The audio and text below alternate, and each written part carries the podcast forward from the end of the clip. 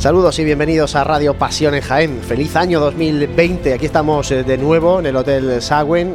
Hoy también en la terraza, aunque con nada de viento, porque en el último programa que estuvimos aquí del año 2019 soplaba el viento y se escucha, de hecho, en, la, en el programa, se escucha de fondo como sopla aquí en las alturas de este Hotel Sagüen, con las vistas magníficas que tenemos de la Catedral de Jaén y de buena parte del casco antiguo. Y como siempre, el equipo de Radio Pasión en Jaén, José Ibáñez, muy buenas. Buenas, feliz año. Feliz año. PJ 2020. 2020, este año es que da juego, ¿eh? 2020. Dani Quero, muy buenas, compañero. Muy buenas, feliz año. Feliz, año.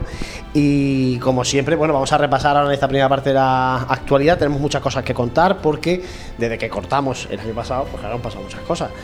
No solamente, no todo ha sido comilona y, y celebrar la Navidad Que y los. Reyes Magos, que también.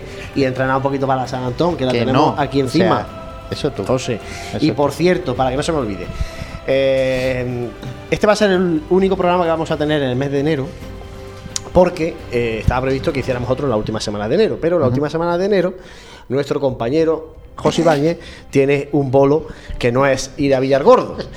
Claro, si fuera a Villargordo, el respeto a Villargordo. Claro, pero a Villargordo puede ir, puede ir y venir en el día. Pero José Ibáñez, ¿dónde se va la última semana de, Es un poquito más de enero? lejos. Eh, voy para Nueva ya. Va a Nueva York y vamos a darle un poquito, vamos a hacer un poco de promoción. Un poco, un poco de promoción. Sí, para No que te vas de vaya. que no se va. Bueno, no, para pero que vaya la gente. No, pero vamos a. Que no te vas allí a ver a hacer turismo. Va a hacer también- más que también. también, que Pero también. va a hacer más cosas. Pues sí, bueno, vamos allí a cantar el día 31, así que en un evento, en, en una iglesia, en María Auxiliadora, que bien podría ser aquí en el, en el polígono. En el polígono del Valle. pa- para hacer programa, ¿no? Pero Pues bueno, no, es María Auxiliadora, pero, Pero de Nueva York. pero allí en Nueva York. Así que... Ya, pero no se ha traído la guitarra. O sea, pues Eh, ya darnos no, un adelanto pero- hoy, pero, pero nada. ¿Me has llevado a Nueva York tú o qué? Bueno, O sea, pero- Vamos a ver, es que no sé. Pero los oyentes, los oyentes, hombre. Bueno, pero luego eso se graba. ¿El concierto luego se puede ver o algo? Se va a grabar en vídeo, Ah, creo. Luego, luego lo ponemos. creo. En streaming no, en streaming no. Pues mira, si quieres, ahí podemos hacer un streaming, ¿no? El primer, vamos ensayando ya para Sí. Semana Santa. Mira, llévate todos los bártulos y si pasan la, los- la aduana, pues no, pues, no puede ser que venga sin No, que no- micrófono y que sin no nada. se te lo- puede ir para trabajar Que se te quede. hombre. Ya, por eso te digo. Bueno, pues ese es el motivo por el que en enero no vamos a tener otro programa, pero prometemos compensaros en febrero.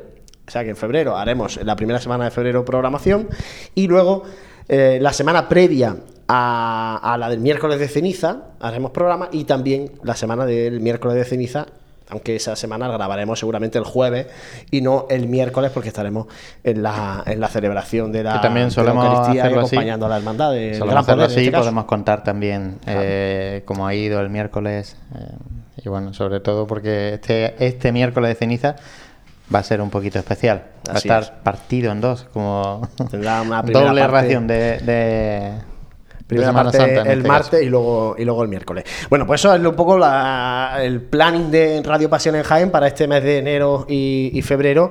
Así que ya sabéis, hay que estar muy pendiente de José Ibaña a través de su web, de sus redes sociales también, para seguirlo. Bueno, ha salido en todos los medios mm, provinciales. El, Sí, que tema, aprendido de ti, el tema de la gira, o sea que eso está muy bien. Que he aprendido de Tiene ti. buen manager Sí. y eso, eso al final da resultado. Bueno, más allá de eso, ahora ya sí que entramos en plano cofrade Bueno, y pues. repasamos un poquito eh, lo que ha sido noticia estos últimos días. Pues ya sí que se nos va acercando la Semana Santa, eh, con todo lo que hablábamos en el pasado programa del cambio de itinerario oficial, el aumento de tribunas y demás eh, en la calle Roldán y Marín. Eh, también hemos tenido una noticia que la agrupación de cofradías tiene que poner ese importe de IVA, aum- incrementar en este caso el IVA al precio de las localidades que se vendían, de los abonos. Entonces, bueno, pues con todo eso metido en ese saco, se han puesto ya a la venta los abonos de la carrera oficial, que pasan a costar pues 65 euros los palcos principales, que presumiblemente siempre están ya ocupados tradicionalmente pues casi por, por familias. Luego eh, las filas de primera fila eh, pasan a, un pre- a tener un precio de 50 euros que anteriormente pues tenían un precio de, de 40. Segunda fila serán 45 y tercera fila pues en este caso serán 40. Así que bueno, se han incrementado un poquito. Aún así, yo personalmente pues veo los precios bastante asequibles para lo que es. Así que, bueno, vamos a ir eh, viendo cómo se va desarrollando la venta que parece ser que va por uh, buen camino. Parece que va bien. De todas maneras, ahora en el tiempo de tertulia, al final del programa, hablaremos de carrera oficial, segundo capítulo. Ya os decía en el, en el anterior programa que tenemos Sí, el, primer capítulo. Y, y Diego Montiel, el vicepresidente de la agrupación, nos, nos puso sobre la mesa pues, un montón de problemas que habían surgido en Bernabé Soriano, en Roldán y Marín. Bueno, pues todo eso, si os parece, ahora en tertulia lo los comentamos y damos noticias referentes a todo este asunto y- y debatimos sobre ello. Bueno, también eh, nos ha llegado la noticia que la Hermandad del Silencio pues ha recibido una reliquia de San José María Escribá de Balaguer. En este caso va a ser para el paso de eh, María Santísima Madre de Dios. Y bueno, la reliquia en concreto pues eh, contiene sangre de una gota de sangre de, de San José María Escribá en una lámina de cristal. Y bueno, pues como decíamos, presumiblemente irá en ese futuro paso que ya se está gestando de Madre de Dios. Y pasamos también a comentar que Ramón Molina Navarrete será el pregonero de la madrugada 2020. Pues soy Ramón Molina, que es eh, un conocido de esta casa, un amigo de esta casa que ha colaborado con nosotros en la revista de Pasión en Jaén. Va a ser el pregonero de, de la cofradía de nuestro Padre Jesús Nazareno, uno de los pregones importantes, todos lo son, pero uno de los de, de mucho arraigo ¿no? en la cuaresma jiennense.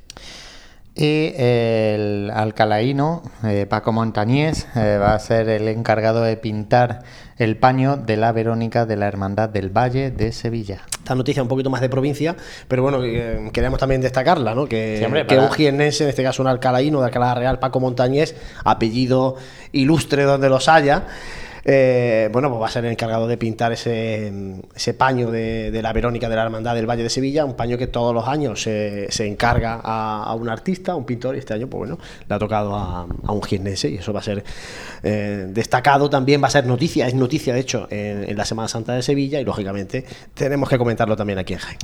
Pues sí, pues ahí quedan esa- esas breves pinceladas que hemos dado de, de noticias. Eh, Siempre decir y volvemos a, a decir que en nuestra web, en www.pasionenjaen.com, pues pueden seguir al pie de la noticia todas ellas y que si quieren hacernos llegar cualquiera de ellas, pues disponemos de un email noticias arroba pasionenjaen.com y nosotros pues con nuestros medios nos haremos cargo de ellas. Claro que sí. Bueno, vamos a hacer un alto ahora para la publicidad porque ya tenemos por aquí en el Hotel Sagüen a la primera de nuestras invitadas, a Ascensión Cárdenas, gobernadora de Santo Sepulcro. Vamos a hablar en el programa de hoy también mucho del cartel de la Semana Santa que se presenta este viernes en el seminario. Hablaremos también con el cartelista. Todo eso a la vuelta de publicidad. Vive, siente, escucha la Semana Santa.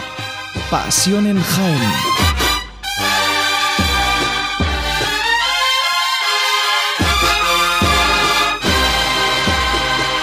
Pues ya tenemos por aquí en el Hotel Sagüen a nuestra primera invitada en este primer programa del año 2020, a la gobernadora de la Congregación de Santo Sepulcro, Ascensión Cárdenas. Ascensión, feliz año y bienvenida a Radio Pasiones. Gracias, igualmente. Bueno, tenemos muchos temas que hablar con, con la máxima responsable de, de la Hermandad del Santo Sepulcro. Entre ellos, y yo creo que es lo más eh, esperado para esta Semana Santa, en concreto de esta congregación, esa restauración del manto centenario de Nuestra Señora de los Dolores por parte del Instituto Andaluz de Patrimonio Histórico. Habéis estado en Sevilla. Cuéntame un poco cómo va esa, esa restauración. Bueno, pues en este aspecto estamos muy contentos, no es para menos. Hemos tenido muchísima suerte de que sea el IAPH quien haya cogido el manto, porque la verdad que fue una sorpresa para nosotros que nos atendieran. Y desde el primer momento pues nos acogieron con los brazos abiertos y, hemos estado muy a gusto durante las gestiones y en todas las visitas que hemos realizado.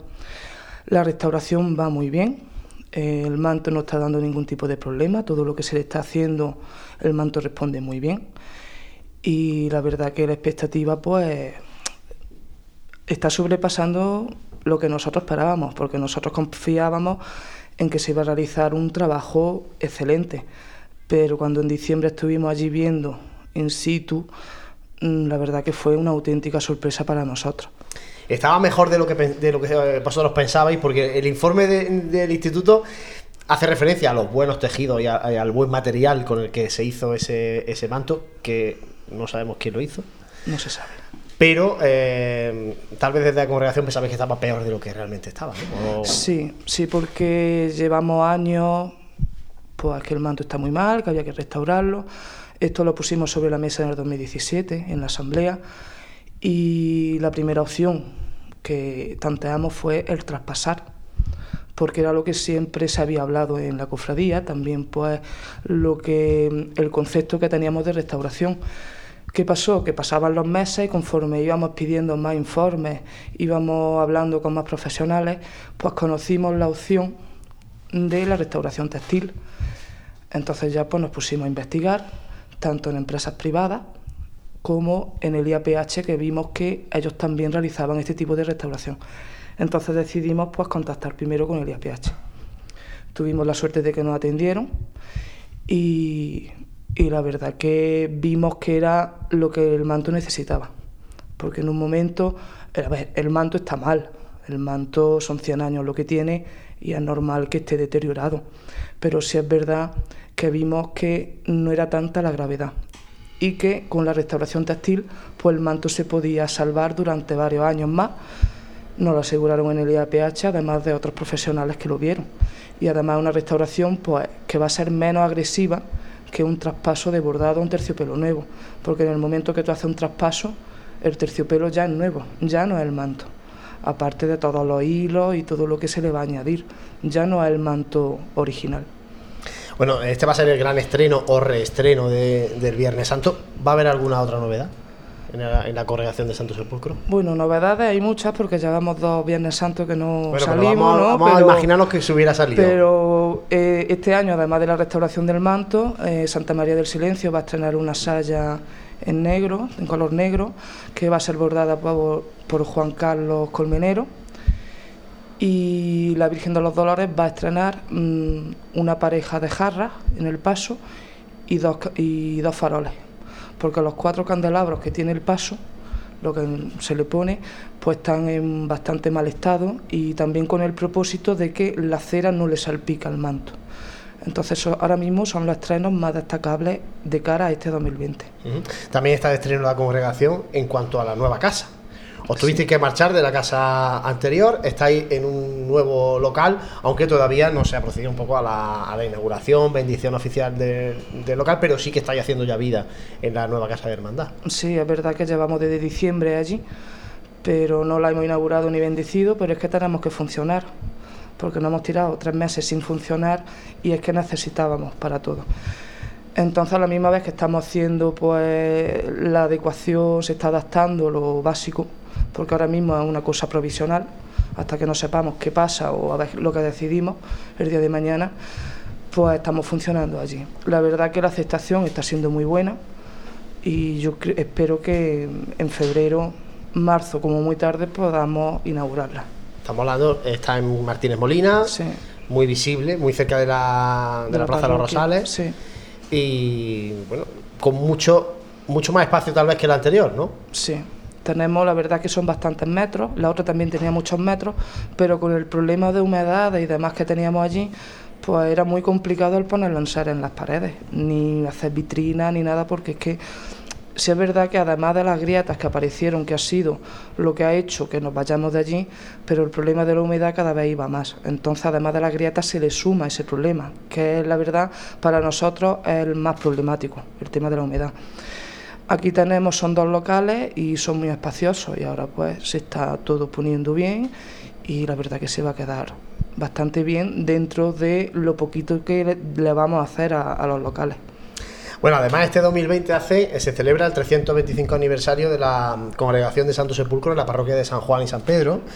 Eh, ¿Qué actos, qué cultos vais a organizar para celebrar esta efeméride de vuestra estancia en la que es ahora vuestra sede canónica?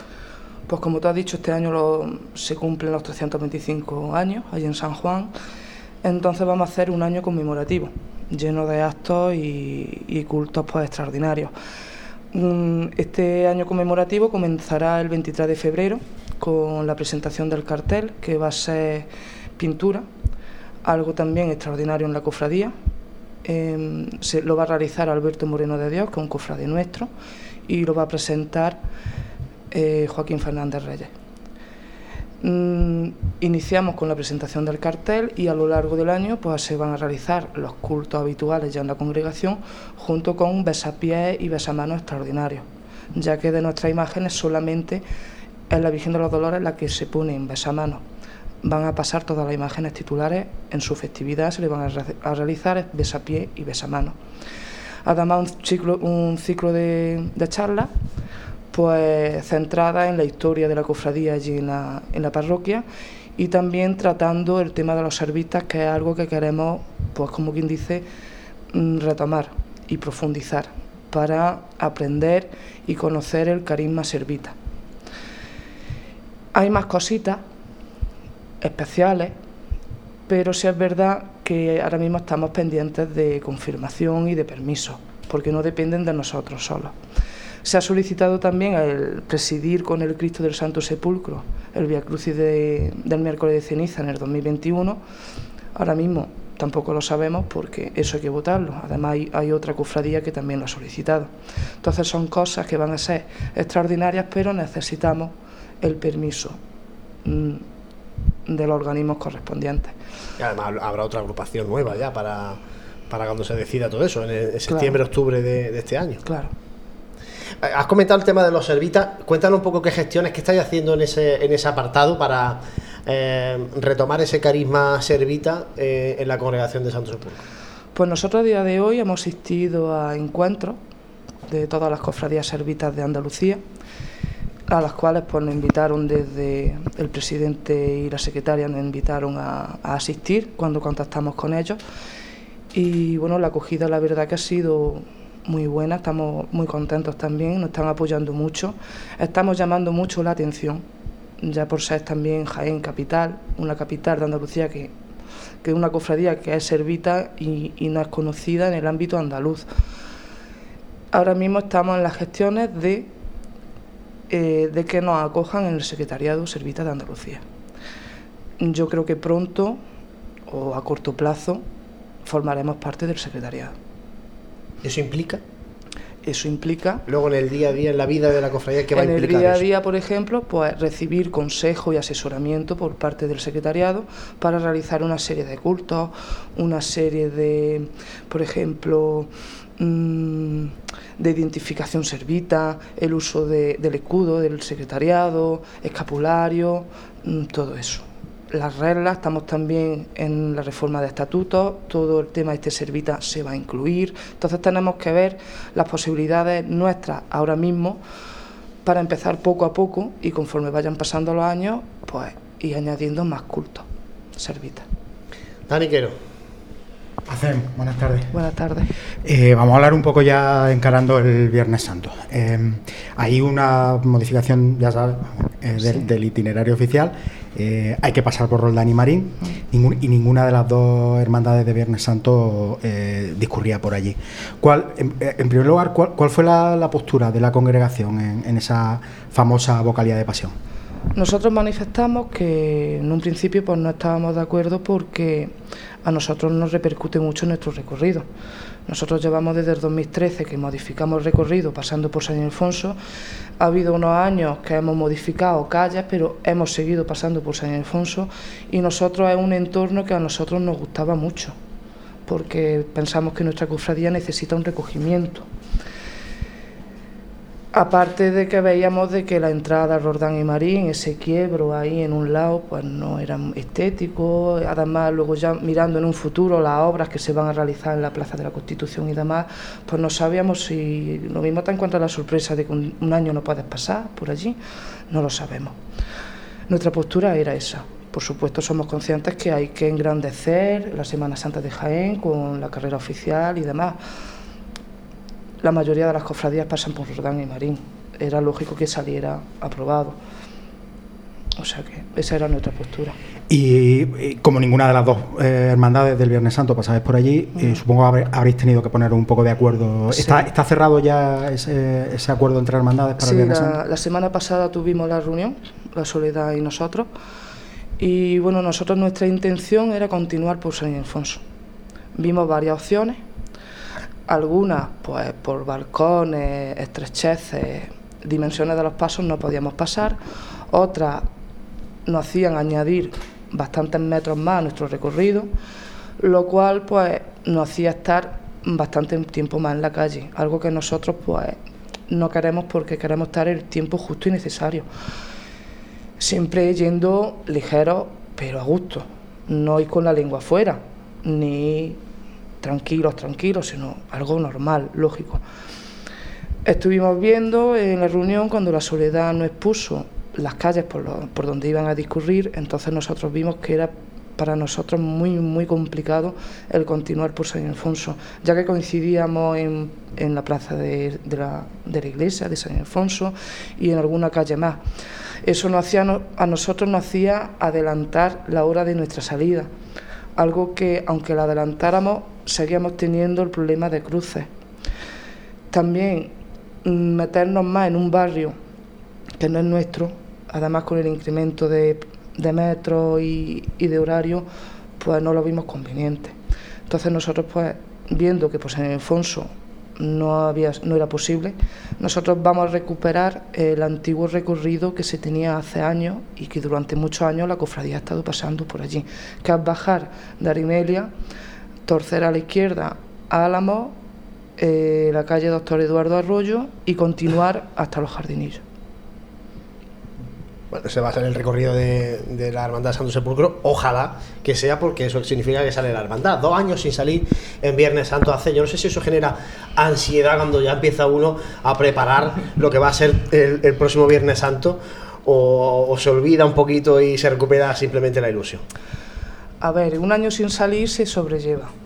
Dos años sin salir puede no es preocupante, pero sí es verdad que tiene esa espinita cuando es una cofradía que se está trabajando día a día, es una cofradía que presenta muchas novedades y entonces algo muy necesario para la cofradía. Nosotros necesitamos salir para que la gente nos vea en la calle, para el cofrade estar en la calle, que sí que durante todo el año se está trabajando porque no se para, la gente acude a los cultos y demás, pero el Viernes Santo es el Viernes Santo y nosotros es muy importante salir a la calle para plasmar todo el trabajo que se realiza día tras día.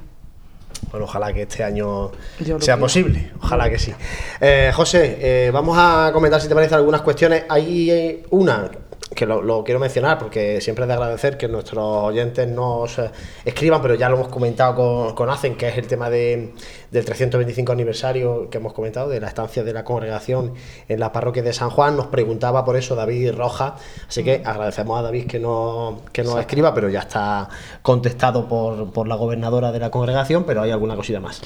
Pues sí, bueno, buenas ACEN. Muy buenas. Encantado de tenerte de nuevo aquí, así que bueno, eh, los oyentes, en este caso José Luis Martínez, eh, preguntaba si existe algún proyecto a corto plazo para sustituir el trono del Calvario.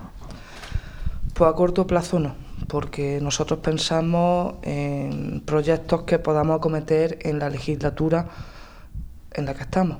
Es decir, por ejemplo, el tema este del manto, que es un proyecto pues para la cofradía muy importante, un proyecto muy ilusionante y un proyecto que va a ser en mi opinión, va a ser la prueba de que la cofradía puede hacer frente al proyecto que se proponga. En más o menos años, pero ahí está la prueba. Somos capaces de hacerlo. A corto plazo no, porque a nosotros nos queda un año y medio. Estamos con el manto, que gracias a Dios la previsión era para el 2021, pero el IAPH lo ha podido meter ya y lo vamos a tener para el 2020. En el año que nos queda mm, vamos a cubrir las necesidades básicas, porque la cofradía necesita muchas cosas básicas. Y ahora se nos presenta también el problema, entre comillas, de la Casa de Hermandad, a lo que hay que hacer frente también. Si es verdad que el tema este del paso del Calvario pues es un proyecto que todos lo tenemos en mente, desde Junta de Gobierno hasta cualquier cofrade. Es un proyecto que yo creo que es muy necesario y yo creo que va a ser el próximo proyecto importante del que la cofradía haga frente. Pero un proyecto que tenemos que estudiar en un tiempo. Es decir, no decir, vamos a hacer paso, no. Hay que tomar unas medidas, hay que ver si se pone el costal, hay que ver miles de cosas, el estilo, muchas cosas.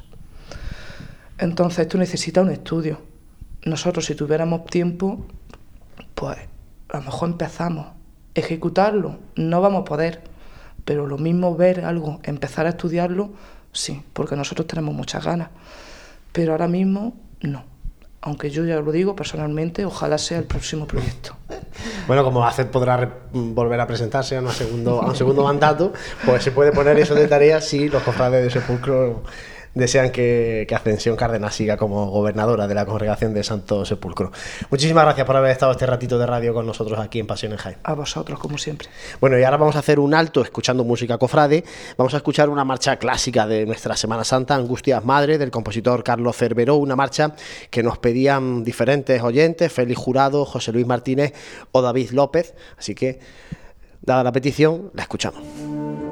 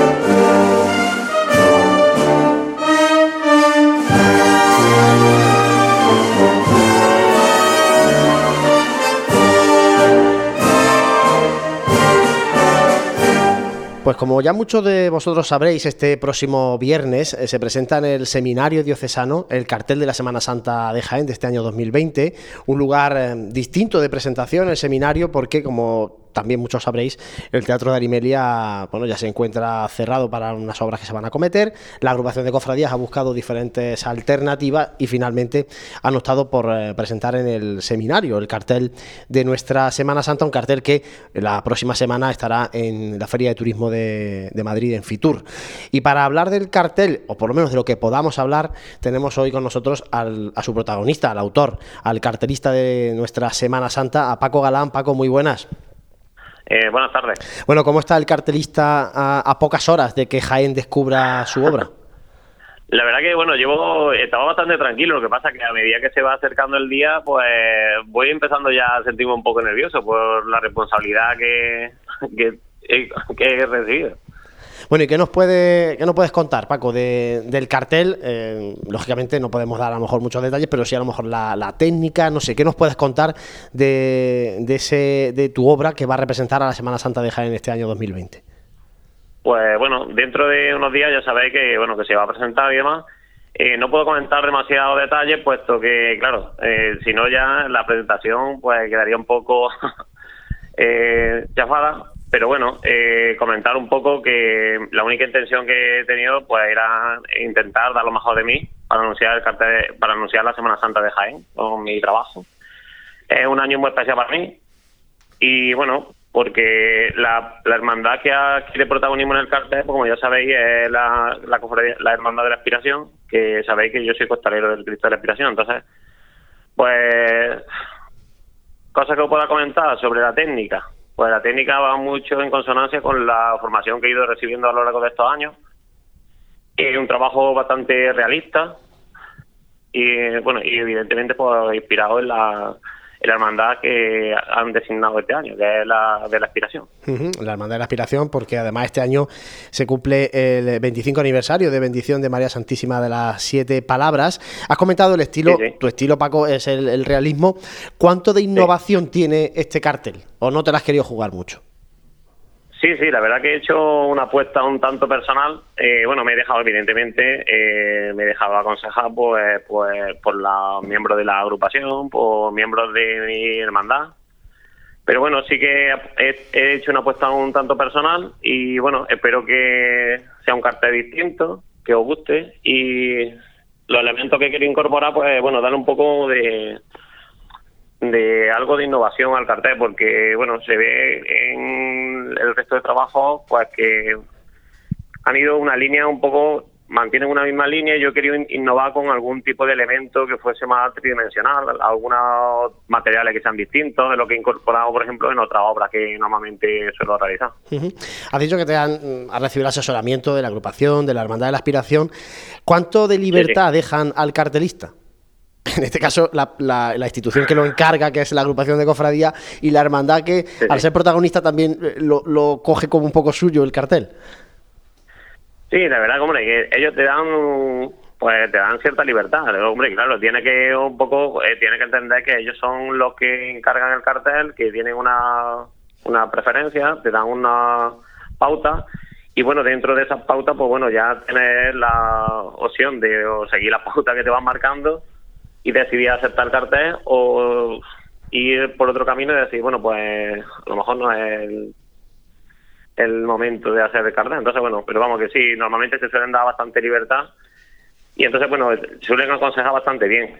Si además, si vamos viendo los carteles que se han ido haciendo, en, por ejemplo, este año, pues sí que tienen una línea muy marcada que me imagino que serán, pues, no sé, eh, cosas que hablan ellos, eh, los presidentes de las demás agrupaciones de cofradía en la reunión y demás, porque si vemos, coinciden que prácticamente casi todos los carteles tienen algo de ambiente cofrade, eh, imágenes que podrían ser pues como una una imagen de cualquier momento de la Semana Santa de, de esa ciudad. han tomado mucho protagonismo este año también lo que han sido la imagen de la Virgen María. Y repasáis un poco lo que son los carteles que se han ido presentando ya pues en el cartel de aquí de Jaén, pues claro, evidentemente pues, va a tener también su parte de protagonismo. Entonces, bueno, pues eso son algunas pinceladas que puedo comentar de cosas con las que, bueno, me imagino que los demás presidentes pues habrán hablado en las reuniones que tienen y demás, y entonces, bueno, son cosas que normalmente suelen a lo mejor aconsejar, te van diciendo, yo creo que deberíamos meter algo así en esta línea, o de, pero de todas formas luego siempre te dejan libertad de decir, bueno, tú al final eres el artista, eres el que tiene que decidir lo que quiera hacer, lo que quiera presentar, porque al final, bueno, de tu obra la tienes que firmar tú, la tienes que hacer tú. Y bueno, pues esperemos que os guste y que haya acertado con la pequeña, los pequeños toques innovadores que he querido introducir, que van a ir muy en la línea de los próximos trabajos que realizaré, porque sí que quiero hacer un poco de cambio en mi forma de trabajar, en mi forma de elaborar la, la cartelería. Y bueno, pues ha sido como un primer paso. Se llevaba tiempo, Paco. Sale la apuesta, si sale bien, pues seguiréis. Si no, pues bueno, yo creo que seguiré también. Ah, seguro, seguro que Porque, bueno, yo tengo. Son ideas que, yo qué sé, tengo muy claras y me gustaría pues, seguir esa línea. Porque, bueno, tengo contacto con muchos artistas de Sevilla, de distintas provincias. Y sí que eh, pues me van pidiendo eso, me van pidiendo que vaya apostando por algo más innovador, porque bueno, ya eh, como yo digo, y como me han comentado ellos mil veces, lo que tú pintas ya está demostrado, ya sabe todo el mundo cómo pinta, lo que eres capaz de hacer. Entonces, bueno, intenta meter algo más, más personal, algo más innovador, algo más rompedor, que pueda eh, hacer que el espectador, pues, pues tenga pues, otra perspectiva diferente ¿eh? o le llegue de otra forma. Se llevaba tiempo, Paco, eh, hablando de Paco Galán como cartelista para la Semana Santa de Jaén. Yo no sé si eso añade más presión cuando ya se, se lleva a cabo el encargo. La verdad que sí, que llevaba, llevaba mucho tiempo, hay mucha gente que me Estaba el nombre ya, eh, eh, estaba el nombre tiene- todos los años salía en el candelero, ¿eh? Sí, sí, la verdad que todos los años han comentado pues este año y bueno, yo creo que ha sido cuando ha tenido que ser. El- yo creo que quizás haya sido el momento como más especial para mí porque, como ya te he comentado antes, yo soy de la Hermandad de la Aspiración, entonces bueno, así como también aporta un poco más de responsabilidad porque, claro, no es es más responsabilidad puesto que, claro, es mi hermandad, quiere hacer una cosa mucho más espectacular. Y, claro, toda la gente, todos los años, un año detrás de otro, pues sí, sí, este año lo va a hacer, no, al final no, el año siguiente, no sé qué. Ha sido como, bueno, hemos buscado un buen momento. Yo creo que el presidente creo que habrá elegido el mejor momento para mí, habrá visto que ha sido el momento en el que más maduro habré estado y que creo que yo creo que pues, él sabía también perfectamente que era el momento más especial para, para mí. Entonces, bueno, de esta, también aprovechar desde aquí para darle las gracias por haber apostado por mí, tanto a él como a los miembros de la agrupación. Y, y nada, pues vamos a ver si, si a la gente pues le gusta el trabajo que hemos realizado. Bueno, ya sabes tú que luego hay opiniones para todo. Cuando uno hace el cartel tiene que estar preparado para todo. Has visto que ya se han presentado sí. también eh, gran parte de los carteles de las capitales andaluzas. Mm, Yo quería, como, como artista y como profesional en, en la materia, que nos cuente un poco eh, qué, te parece, qué te han parecido y un poco cuál de los que se han presentado eh, te gusta más o destacarías por, por alguna cuestión. Pues la verdad que mm, si nos ponemos a analizarlo cada uno, pues yo creo que cada uno va muy en consonancia con la personalidad que tiene el artista que lo ha hecho. O sea que realmente yo que lo conozco prácticamente, hay muchos que sí conozco personalmente, otros que no lo conozco personalmente, pero sí que conozco su obra, mm, va muy en la línea de lo que ellos hacen. Entonces, no entiendo muchas veces cuando a lo mejor hay alguien que hace un trabajo y le sorprende, porque dice, si bueno, si tú miras su trayectoria, mira un poco la obra, está claro que se apuesta por él porque te gusta ese tipo de trabajo. Entiendo que hay mucha gente que, que sea más conservadora y le guste más los trabajos un poco más clásicos, más realistas. Otra persona porque le gusten más los trabajos un poco más innovadores, con diferentes técnicas, un poco más arriesgados. Eso depende un poco de, yo creo que va un poco en la juventud del espectador y como, bueno, eh, esto es- se dirige a todo el mundo, pues habrá gente con la que coincida y le parezca maravilloso el cartel porque es un punto de vista y hay gente pues que le va a parecer un cartel un poco extraño. Sí, gustar a todos lo es casi propio. imposible, ¿no? Gustar a todos es imposible. Pero bueno, ¿cu- ¿cuál es el que te gusta a ti? Yo quiero conocer la- tu opinión. ¿Cuál es el que más te ha gustado a ti? Quiere que- que me moje, ¿no? Sí, quiero que te mojes. Me señales alguno. Pues, hombre, eh, Faltan todavía algunos por que- presentarse, pero que bueno. pensaría que por el estilo que yo tengo, pues seguramente habrá gente que piense que a lo mejor coincidiría más con el de Córdoba, ¿no? Porque el de Córdoba es un estilo muy similar a lo que a lo mejor me gusta a mí, pero bueno. eh, tenemos carteles, un cartel que es espectacular, que es por ejemplo el de Almería, que lo ha hecho Rafa Laureano, eh, cartel, el de Huelva también muy innovador, el de Málaga es totalmente diferente, una apuesta muy personal también, entonces bueno, yo que sé, yo que no podría mojarme por ninguno porque cada uno en su estilo, pues me, me gusta bastante, o sea que no, no, te voy a, no te voy a comprometer más, no te comprometo más. Lo que sí quiero, Paco, para, para terminar la entrevista, quiero que nos cuentes... queda todavía Sevilla también, entonces bueno, Sevilla también va a ser una apuesta una apuesta bastante importante porque el cartelista de Sevilla... Eh, Jerez tampoco lo conocemos, que Jerez también... Suyo, pues me imagino que será una grandísima obra porque es un pintor bastante ya bastante consagrado y con, los, con trabajos que son espectaculares. Que quería, te comentaba Paco, para terminar la entrevista, eh, quería comentarte un poco al margen del cartel de la Semana Santa que, te ha tenido trabajando estos últimos estos últimos meses y que, vamos a conocer ya este viernes. Eh, ¿Qué proyectos tienes entre manos? Eh, proyectos de tinte cofrade. ¿Qué proyectos tienes entre manos para, para trabajar en las próximas fechas? Pues me pilla ahora mismo eh, que acabo de... Bueno, no sé si se escuchaba la música de fondo, porque tenía música de fondo, que la música que música de canto gregoriano, que es una música que tengo aquí de ambiente aquí en el estudio. Y me pilla, me pilla con las manos llenas de pintura, porque estoy trabajando en una serie de, de pinturas de, de las siete palabras, aprovechando pues su aniversario. Entonces, bueno, estoy haciendo una serie de trabajos y me pilla pues lleno de pintura. Y bueno, además de ese trabajo eh, tengo también un cartel de, de, una, de una hermandad de Ciudad Real, de Valdepeña, que lo tengo que elaborar en cuanto termine con estos trabajos de las siete palabras. Y también tengo, bueno, varios proyectos de, en Ciudad Real también, en Valdepeña. Eh, son obras muy grandes, son para una, una para un altar de una iglesia. Bueno, son una serie, son tres o cuatro obras. Y así son un tinte más personal tengo ya mi propio modelo y demás, y son bueno unas representaciones de para una iglesia. Son unos cuadros bastante grandes, de dos metros y pico. Y nada, pues con eso estoy ahora mismo liado porque, vamos, tengo bastante... Y cuando salga con ese proyecto, pues seguiré con el resto de encargos. Bueno, pues estaremos muy atentos. ¿eh? Afortunadamente, sí que tengo mucho, mucho trabajo y ahora mismo, bueno, ya te dije que, que me iba a ser muy difícil acercarme por el tema de que me pilla pues trabajando en el estudio. Claro que sí, hay que sacar en cualquier momento para trabajar. Paco Galán, muchísimas gracias, carterista de la Semana Santa de Jaén. Estaremos muy atentos a, tu obra y por supuesto al cartel de la Semana Santa de Jaén que vamos a conocer en, en apenas unas horas. Ya sabes, eh, hay que ser, eh, bueno, pues hay que asumir luego todas las mil, mil y millones de opiniones que surgirán una vez que se presente el cartel. Nosotros también opinaremos, pondremos una encuesta en nuestras redes sociales preguntándole a la gente para que se exprese siempre con, la educación que, requiere la, ocasión. Y además teniendo en cuenta, como decías, que el cartel hay que verlo con los ojos de, cada uno y con la Semana Santa de cada uno, que es muy diferente eh, entre cada uno de los cofrades y cada uno vemos los, carteles de forma distinta. Muchísimas gracias, Paco, y suerte.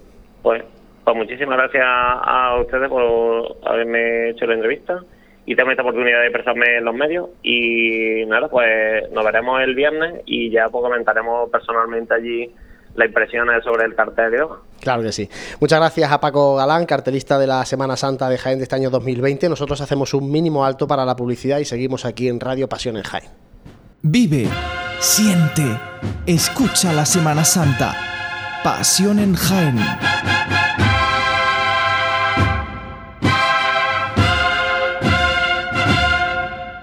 Y ahora, antes de abrir el tiempo de tertulia, nuestra sección Pasos en la Historia con Manuel Consuegra eh, celebra, en este caso abrimos, escuchamos su quinto capítulo, un capítulo en el que nuestro compañero Manuel Consuegra nos habla de uno de los grandes de la imaginería jienense, Sebastián de Solís.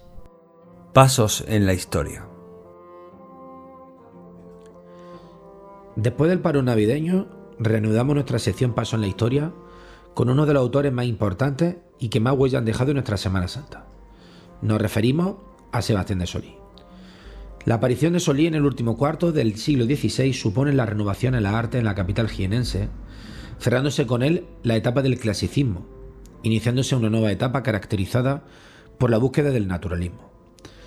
Si bien es cierto que fue Solí quien capitaneó este nuevo rumbo, y su aparición supuso un impulso de esta nueva manera de trabajar, no podemos obviar que los primeros movimientos hacia la búsqueda de este naturalismo del que hablamos ya se habían iniciado en la Escuela Jienense de Escultura antes de la aparición de este magnífico autor.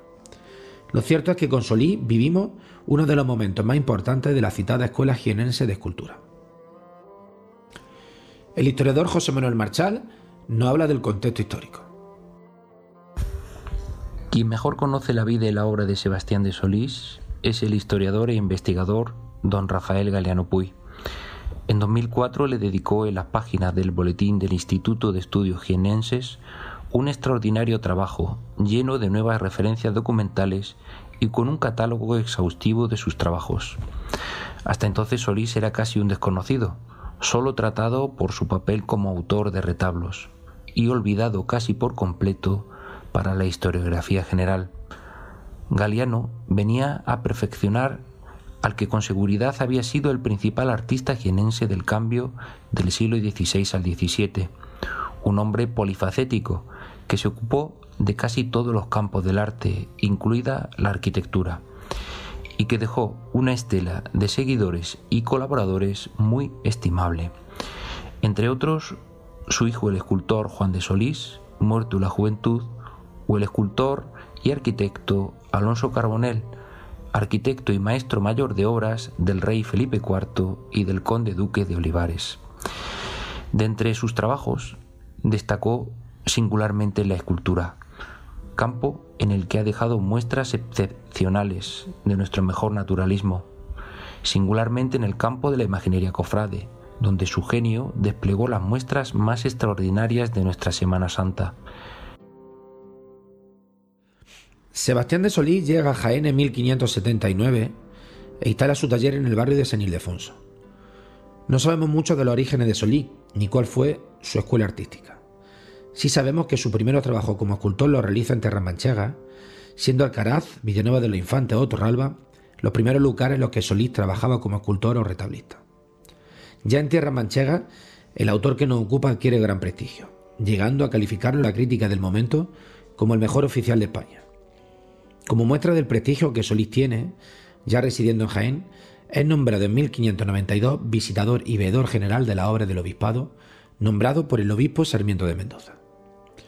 Es con la llegada de Solís a nuestra ciudad cuando su obra comienza a desprenderse del manierismo que lo había acompañado hasta ese momento, entrando en una fase en la que su obra se empieza a percibir el acercamiento hacia el naturalismo, obra más caracterizada por su mayor expresividad.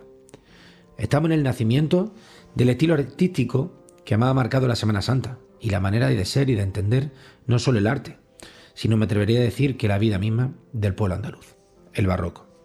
No habla de Solí y su legado el historiador del arte José Joaquín Quesada. A Sebastián de Solís y a los continuadores de su obra se le viene considerando lo más cercano a la existencia de una verdadera escuela de escultura en Jaén, si bien con notables paralelismos con el quehacer artístico de Pablo de Rojas en Granada. Sus creaciones abarcan todo el territorio de la diócesis y fue especialmente prolífico y acertado como retablista, como lo testimonian los retablos de San Bartolomé de Jaén y de Cambil, de los pocos que desgraciadamente se han conservado, así como imaginero una producción dilatada que solo pudo satisfacer con la colaboración de un nutrido taller de oficiales y aprendices. Hablando ya de su obra, la primera de la que vamos a hablar es la ya referida con anterioridad por José Joaquín, el retablo de San Bartolomé. A destacar de este retablo el conjunto escultórico formado por un calvario situado en el ático del mismo, en el que podemos apreciar la figura de un crucificado San Juan y la Virgen, obra que supone junto al que realiza en Santa Clara un cambio sustancial en el estilo escultórico con respecto al clasicismo que había caracterizado la imaginería genense hasta ese momento. Y llegamos a 1580, año en el que se funda nuestra ciudad la antigua y real congregación del Santo Sepulcro y siervos de la Orden de Tercera de Nuestra Señora de los Dolores. La recién fundada cofradía encarga a Solí la creación de un conjunto escultórico del Calvario para cumplir con la costumbre de escenificar en la tarde del Viernes Santo el descendimiento y el entierro de Cristo. El conjunto escultórico con los dos ladrones, a ambos lados de Cristo, y el pez de la cruz con la Virgen, San Juan y María Magdalena, hoy desaparecida, es de una sobresaliente calidad. El poco tiempo en el que se realiza tan numerosa obra nos hace pensar que en ella interviene más de un autor, además de que si analizamos bien cada una de las imágenes, estas muestran distintas variedades que nos confirmarían tal extremo. Lo que sí parece claro es que la figura de Cristo y los dos ladrones salen de las mismas manos, debido a sus idénticas características. Si excelente es el trabajo que el imaginero realiza en el Cristo, ¿qué decir de su dolorosa?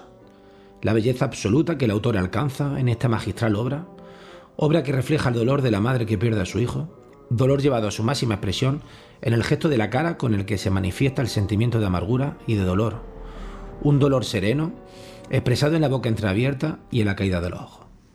Si la finalidad última de un imaginero a la hora de realizar su obra es que éste pueda transmitir a la feligresía sentimientos y despertar en la misma empatía que nos pueda acercar a lo que María sintió en ese duro trance, Solís lo consigue en esta obra con gran maestría.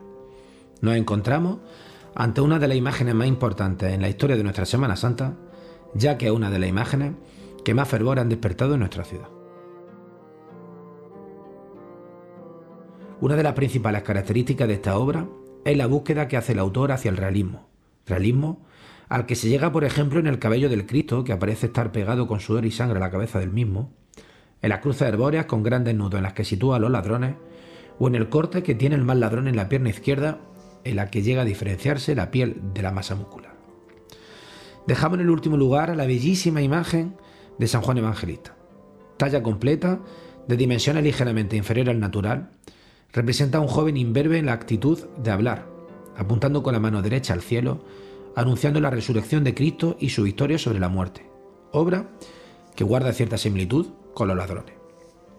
Debido a la importancia de este ilustre imaginero, vamos a dejar el resto de la misma para el siguiente programa, en el que nos centraremos en la imagen de nuestro Padre Jesús Nazareno.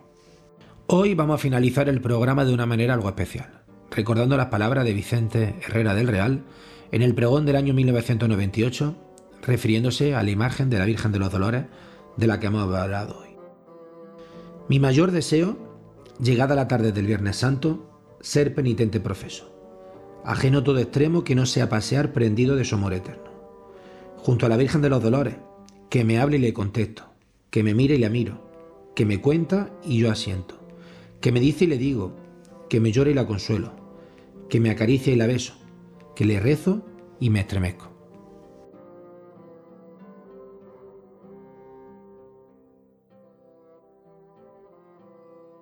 Y después de conocer un poquito más de nuestra historia cofrade, en este caso de la mano de los eh, grandes imagineros, de los grandes artistas que hemos tenido en, nuestra historia aquí en la ciudad de Jaén, abrimos este tiempo de tertulia con Dani Quero, con José Ibañez y se suma Fran Cubero. Fran, muy buenas. Buenas tardes. Feliz año. Feliz año para todos.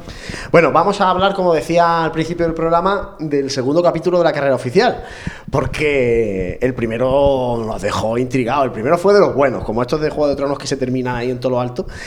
Y, por claro, nos, nos, dejó, nos dijo el, presidente, el vicepresidente de la agrupación de cofradías, Diego Montiel, que había aparecido ahí un impedimento, un inconveniente Bernabé Soriano, sobre todo en el lado derecho ascendente con las tribunas. Y, también había un problema con, en Roldán y Marín también con el lado derecho ascendente porque había que dejar un carril ahí para, para taxis y para los vehículos de los residentes, total. Todo eso se quedó en el aire en el final del 19. Bueno, pues ha habido novedades desde entonces hasta ahora. En Bernabé Soriano finalmente se va a quedar todo como estaba, salvo el eh, primer palco de ese lado derecho ascendente, el primero justo después de la curva de entrada a Bernabé Soriano, que no se va a colocar ese, palco. Y en Roldán y Marín, la intención de la agrupación de cofradía es que las tribunas del lado derecho eh, van a intentar eh, ponerle una especie de, ruedas para eh, poder desplazarlas durante la jornada laboral, por la mañana, hasta que llegue, hasta una hora antes aproximadamente de, que pasen las hermandades, poder desplazarlas y juntarlas a las otras tribunas del lado izquierdo para dejar libre ese, pasillo, ese camino para los taxis y para los vehículos. Esa es la intención de la, de agrupación. Me comentan desde la agrupación que en cuanto a la venta de, de abonos, que está muy contento de cómo va la venta en Roldán Marín. Dicen que está en torno al 30% de Roldán Marín ya vendido. Que hay algunos abonados de Bernabé Soriano que han pedido cambio a Roldán Marín, sobre todo algunos que estaban en la tercera fila. Y bueno, eso es un poco lo que os puedo contar a día 15, estamos grabando 15 de enero allá 15 de enero, segundo capítulo, como digo, de la carrera oficial. Pero claro, es que a eso podemos sumarle ya el tercer capítulo, o, cambiamos el orden, que es el tema del IVA. Que eso también nos ha saltado en plena Navidad. ¿Qué os ha parecido lo de.? Pues bueno, que las, agrupaciones y los consejos de hermandad de las agrupaciones tienen que asumir eh, el IVA de, de las carreras oficiales, pagar el IVA a Hacienda. Que hable el empresario. Hombre, pues pues me parece muy normal. Es que me parece muy normal. Es decir, aquí lo que se hace es prestar un, prestar un servicio con una contraprestación económica para que la gente pueda disfrutar de un evento religioso o cultural durante una semana entera. Con lo cual lo normal es que se pague el IVA. Lo que me sorprende es que hasta este, este momento nadie haya pagado el IVA. Entonces, eh, yo es que lo veo muy lógico. Lo que pasa es que aquí el problema, el problema que no es que tenga la agrupación de cofradía de Jaén, la tienen todas las agrupaciones. Es que no es que tengan que pagar el IVA en el 2020, es que, es que Hacienda puede exigirle el IVA de los, de los ejercicios anteriores. pero han dicho que no. No, eso pues. ¿Quién ha dicho que no? Pues parece ser que Hacienda en ese, en ese plano ha dicho que, esto no va a tener carácter retroactivo. porque, por lo visto, eh, lo del IVA ya se consultó hace mucho tiempo y se dijo que no, que bueno, que como la, carácter, actividad, social. Actividad ligada a la iglesia, la iglesia pues. Si eso, no, si, eso, si eso no está por escrito, dependerá en cada momento de lo que eh, la agencia tributaria estime en cada momento.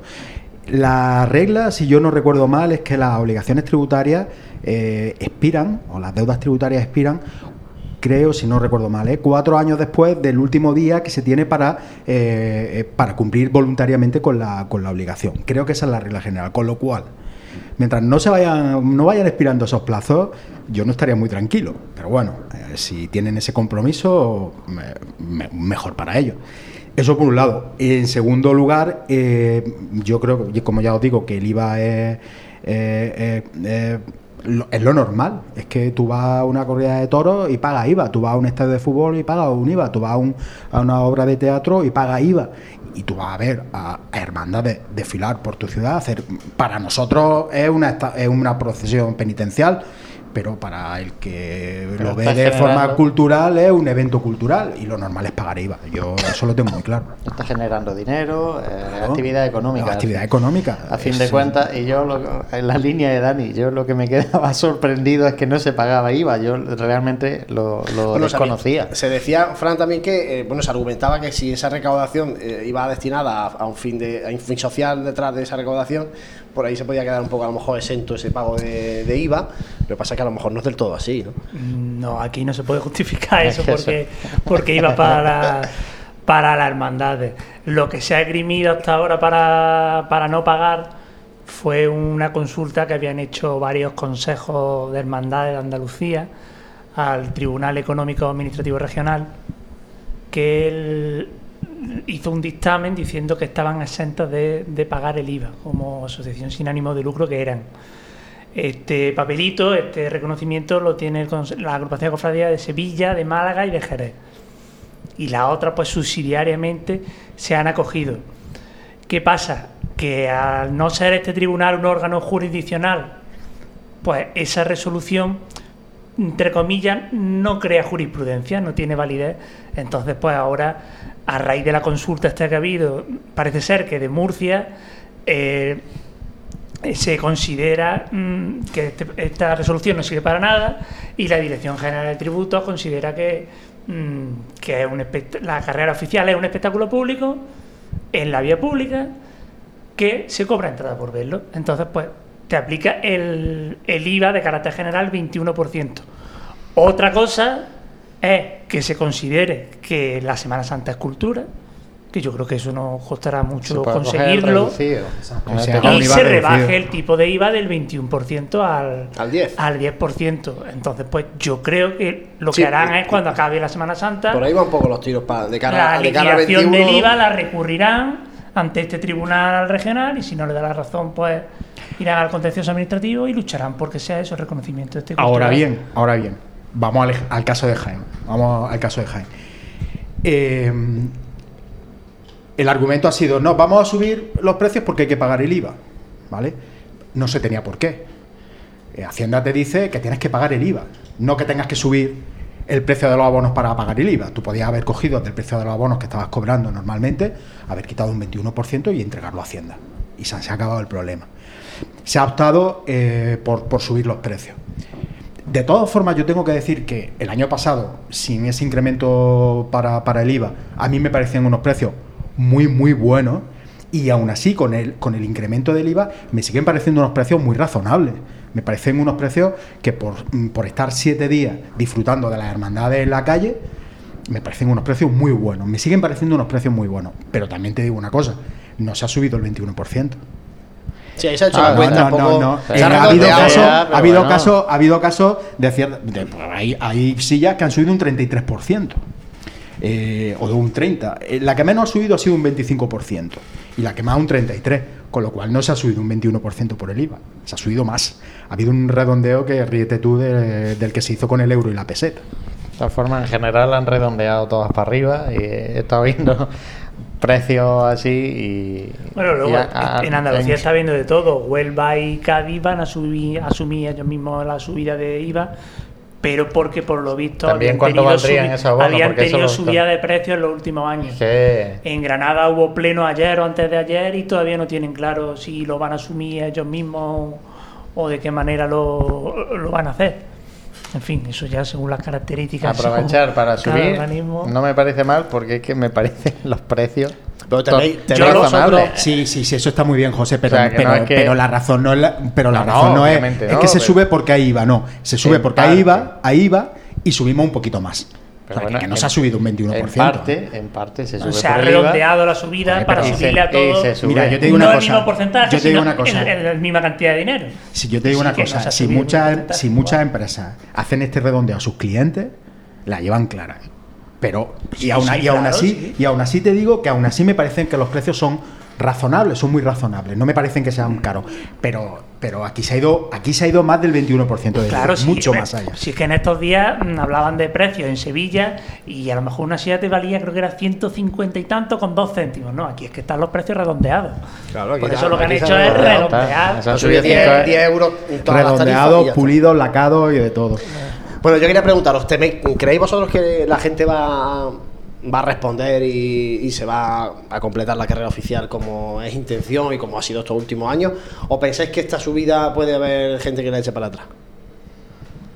que Yo creo va a que pagar la mayoría no, no la va a echar para No, atrás. yo ¿eh? creo que va- yo por ejemplo en mi casa son cuatro abonos y se van a seguir cogiendo pero porque es que el precio sigue siendo bueno pero claro ya cada uno cada uno es un mundo Juan Yo realmente veo un precio ridículo lo que tenía antes y ahora lo veo un precio Y bueno. comparado con la los Antes sí que es verdad que lo veía a un precio un poco ridículo, porque siempre, además siempre en las retransmisiones lo decíamos, decíamos, "Pero si es que el que esté sentado ahí, si es que se puede tirar toda la semana sentado, por eran 35, luego pasaron, pasaron Sí, a que tú- 40, pero joder, es que... tú por que ejemplo estás sentado cualquier semana. día de la Semana Santa un martes el lunes el domingo y terminas de pasar las hermandades y te vas a tomar unas cañas o unas raciones y, te, y es que en esa noche te has gastado ya a lo mejor mucho más de lo que cuesta la silla de, de la semana Sí, eso está claro.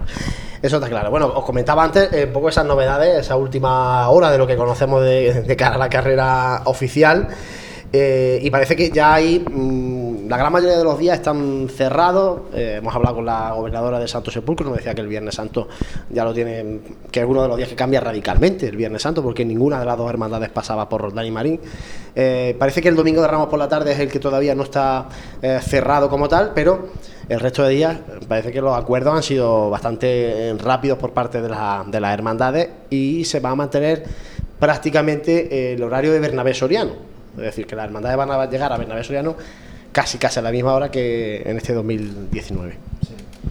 Sí, eh, yo creo que las hermandades eh, buscan, a, pesar de los cambios, lo que han intentado es eh, mantener el tiempo, de, el tiempo que, que- que discurren en la calle, no aumentarlo, sobre todo por la comodidad de toda la gente, de todos sus cofrades que van en el cortejo. Vamos a, a- viendo que han modificado horarios algunas, ampliando ampliando recorrido, pero con, con menos tiempo. Mm, Vamos a ver si tenemos la Semana Santa ya las hermandades andando en las calles, ¿no? Eh, yo que esa es creo una demanda histórica también de, de muchos eh, en la Semana Santa de Jaén, que las hermandades de Jaén Bueno, van la- a un ritmo demasiado lento para el que pueden ir. Es la prueba de fuego este año, es la oportunidad para comprobarlo. Y yo creo que se va a comprobar que queriendo que se puede, vamos, perfectamente. sobra tiempo por todos lados. A mí no me miráis que ya sabéis lo que opino. que aquí es mucho más ligero. ¿eh? que, que, no, que se, realmente se va, se va lento, pero bueno, también yo vengo del silencio y donde la costumbre es totalmente al revés. El recorrido del silencio lo podéis comparar más o menos a lo que se hacía en, en otras cofradías similares y se hacía prácticamente en la mitad de tiempo. O sea, que es que como margen hay. Ahora que cada estilo y cada impronta que le quiere dar la hermandad en la calle, pues sea, obviamente no puedes comparar la cofradía de silencio que va de frente y sin marcha a una, a una cofradía que va andando con marcha y demás, pero aún así hay margen.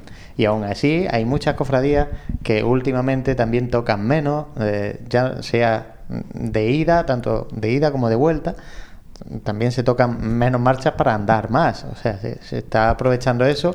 Se intentan quitar la avenida andando, o sea que están empezando a andar mucho, ¿no? Y cuando ya llegan, lo hacen un poquito al revés. Cuando ya llegan a su barrio se empiezan a, bueno, a, a, recrear, si lo quieres llamar de esa, de esa manera.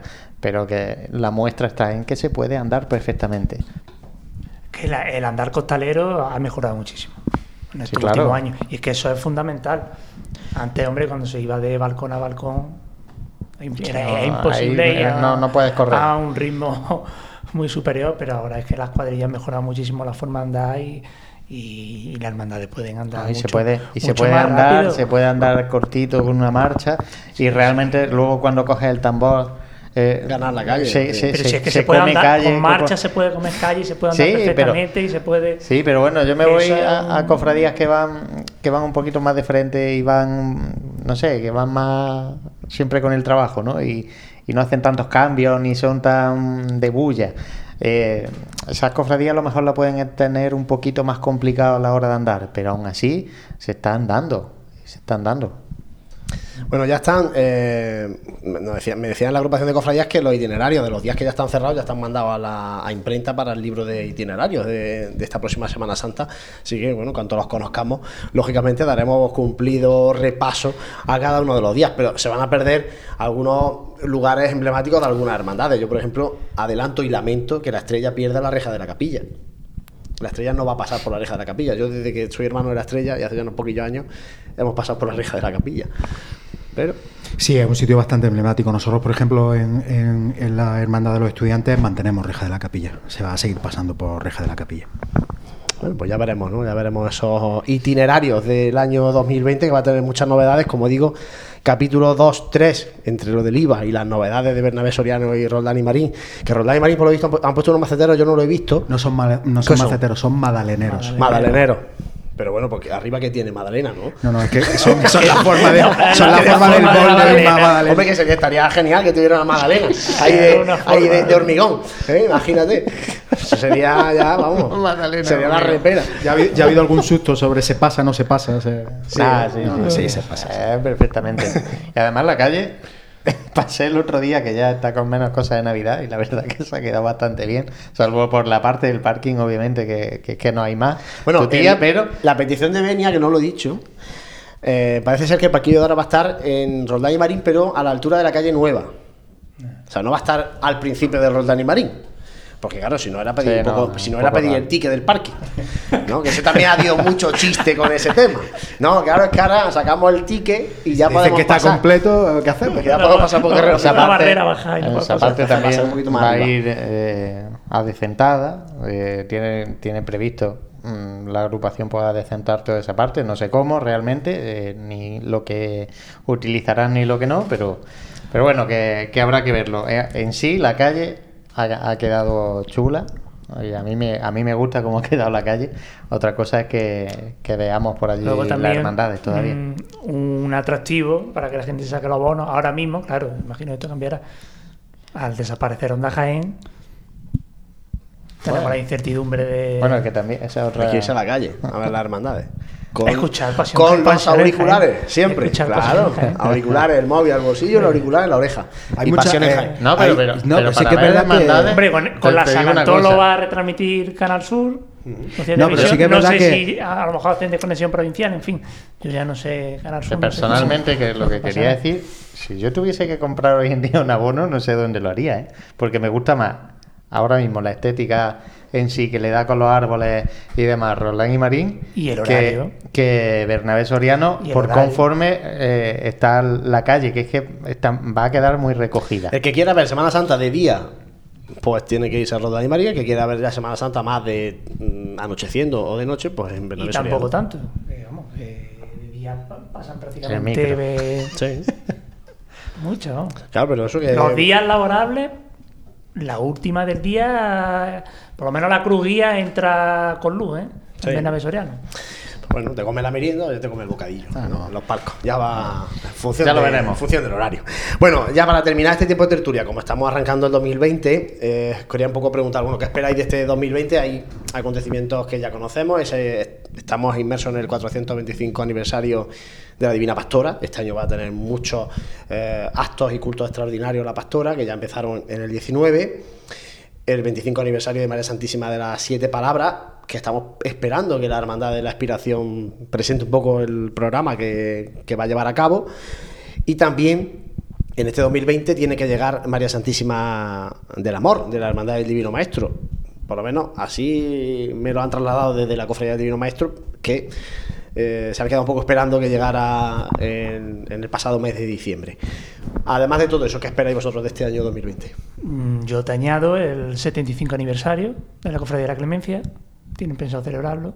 De pasionista, en el año 45. Ya están pensando hacer cosas y bueno, y los estudiantes empiezan a partir de septiembre octubre a celebrar también el 75 aniversario, que será en 2021. Así que no nos aburrir.